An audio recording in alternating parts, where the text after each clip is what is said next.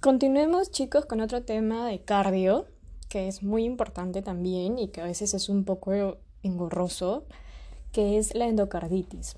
¿Qué es la endocarditis? Es la infección del endotelio. El endotelio también incluye a las válvulas, ¿ok? Y las válvulas van a estar formadas por tejido conectivo denso.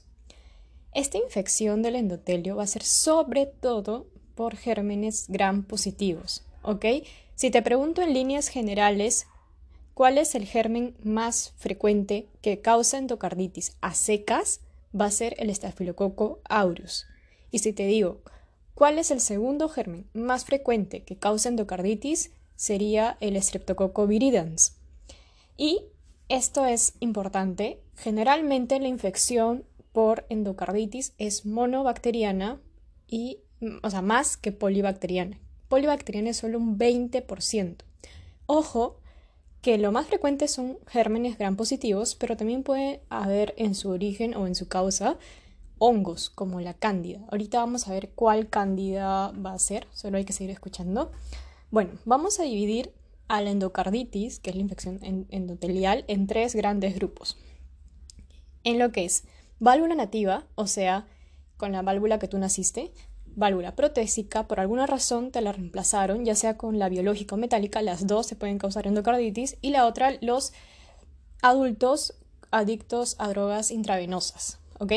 Esos tres grupos vamos a tener. Si te digo, de la válvula nativa lo vamos a dividir en tres grupos, lo que es agudas, subagudas y en casos especiales. Las agudas, que son de lejos las más frecuentes, o sea, si te pregunto, de todas las endocarditis, ¿cuál es la más frecuente? Más decir, la más frecuente es causada por válvula nativa, porque de hecho debemos ser más seres humanos que tenemos todavía nuestras válvulas que los que se lo han reemplazado, ¿no? Y si te digo, ¿cuál es la más frecuente de todas las nativas? Me tienes que decir que es el cuadro agudo, el cuadro agudo, ¿ok? de los que tenemos agudo, subagudo y especiales, el más frecuente es agudo. Y la válvula nativa por agudo, como les dije, ¿Cuál es, la más frecuente de todas las, endocarditis? Pues aquí va a ser la misma, que es el estafilococo aureus. Esta, esta válvula, esta endocarditis de válvula nativa aguda, lamentablemente, que es la más frecuente, es también la más severa y la más destructiva, ¿ok? Porque lo causa el estafilococo, aureus, que es el catalasa positivo coagulasa positivo. Ok, vamos con la subaguda. La subaguda va a ser por Streptococcus viridans, ¿ok? Que era el segundo más frecuente en general si te preguntaba secas. El viridans o el mutans que está relacionado con la caries dental.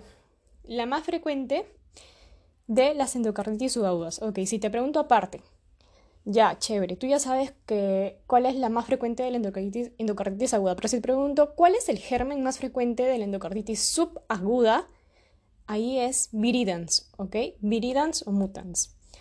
Y bueno, su progresión es más, más leve a moderada, más, más larvada, ¿ok? No es tan agresiva. Y de los casos especiales de válvula nativa tenemos tres casos especiales. Uno que es los bacilos gram negativos de grupo HASEC, que son muy difíciles de cultivar, así se llaman HASEC. Otros que son Streptococcus bovis, que están relacionados a cualquier tipo de cáncer o pólipo en el colon, sobre todo intestino grueso, claro, es colon. Y el tercero, el enterococo, que está relacionado al tracto urinario. Bueno, vamos ahora con lo que es válvula protésica, ¿ok?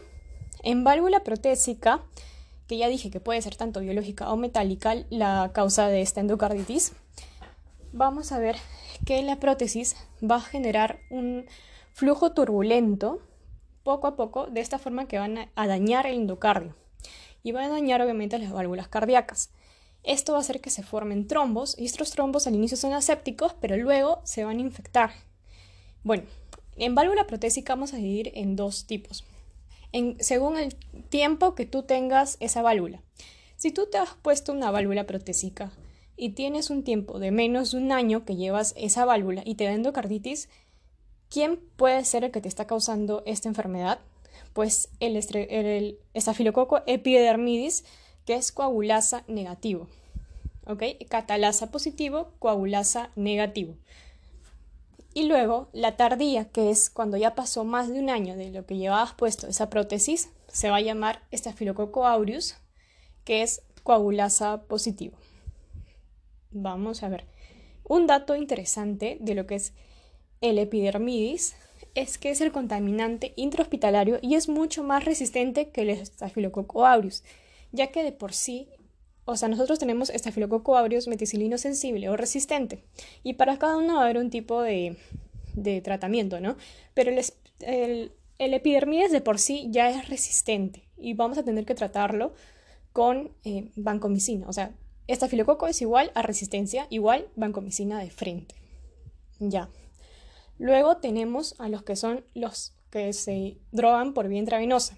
Aquí el más frecuente es Staphylococcus aureus y se va a diseminar por vía hematógena. Aquí, en los dos primeros tipos de los que hablé, todo lo que afecta válvula nativa y válvula protésica, y te preguntan cuál es la válvula más frecuente que se afecta, van a ser todas las del lado izquierdo, es decir, aórticas y mitrales. Pero si te digo paciente que se coloca drogas por vía intravenosa, ¿cuál es el germen más asociado y la válvula más afectada? Va a ser Staphylococcus aureus y va a ser las válvulas del lado derecho, es decir, tricúspide. Ese es un caso especial, ¿ok? Ahora vamos a hacer un recuento al toque de lo que viene a ser la etiología de endocarditis entonces, válvula, nativa se clasifica en aguda, subaguda y casos especiales. Aguda, la más frecuente va a ser lo que es el Staphylococcus aureus. Subaguda, la más frecuente es viridans o mutans.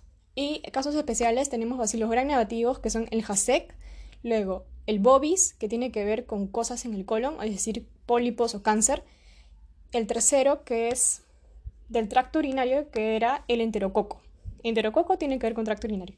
Ahora vamos con la válvula protésica. La válvula protésica se va a dividir en dos según el tiempo que yo llevo puesto esa válvula. Si es menos de un año y tengo endocarditis, el causante ha sido epidermidis. Si llevo más de un año y me da endocarditis, va a ser Staphylococcus aureus. Ok, luego, si es que el paciente se coloca drogas por vía intravenosa, el causante va a ser Staphylococcus aureus y va a ser sobre todo válvula derecha. Ahora, vamos a explicar rápidamente la fisiopatología. Por alguna razón, ya sea por aumento de coagulación, por alguna prótesis o por algún tipo de procedimiento invasivo, va a generar un flujo turbulento que va a dañar el endotelio cardíaco. Como hay un daño, es decir, hay una herida, vamos a tratar de taparlo con plaquetas, ¿verdad? Con plaquetas, fibrina, entonces se va a formar un trombo fibrino plaquetario, justo en la válvula cardíaca. Al inicio este es aséptico, estéril, es decir, no hay bacterias, no hay infección, pero poco a poco va a ir creciendo, como una verruga o una vegetación, creando un trombo más grande. Entonces se va a contaminar. ¿Por qué? Porque ya sea porque ha habido un procedimiento invasivo, una prótesis o un aumento de coagulación, es decir, sobre todo si es que a un paciente con factor de riesgo de formar endocarditis ya de por sí tiene su trombo formado y le realizamos algún procedimiento sin profilaxis, entonces es más probable que se contamine y ese germen vaya por la sangre y viaje por la sangre, es decir, haga bacteriemia y de alguna forma va a llegar a ese trombo que está creciendo en tu válvula cardíaca. Entonces lo va a infectar. Va a destruir más la válvula y va a ser una invasión local, como un absceso.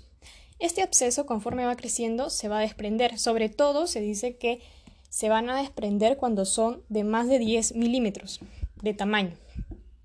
Al desprenderse este absceso, va a botar un émbolo séptico y este émbolo séptico es una de las principales complicaciones de lo que viene a ser la endocarditis. Se dice que generalmente lo dispara el sistema nervioso central, ¿ok? Pero bueno, entonces lo puede disparar ya sea a pulmones o a nivel sistémico. A pulmones, sobre todo, si es que el paciente es drogadicto, es decir, de válvula tricúspide, del lado derecho, causado por este aureus, y bueno, el otro es sistémico. Este absceso va a viajar a la distancia.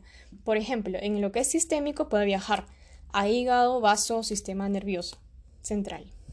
Es por ello que la clínica endocarditis es muy florida.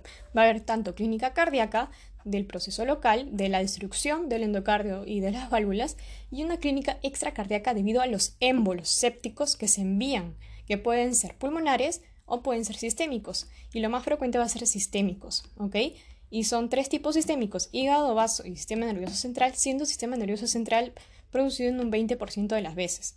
Bueno, vamos a ver, en la clínica de destrucción valvular vamos a tener lo que es soplo de regurgitación, fiebre y bloqueo auriculoventricular.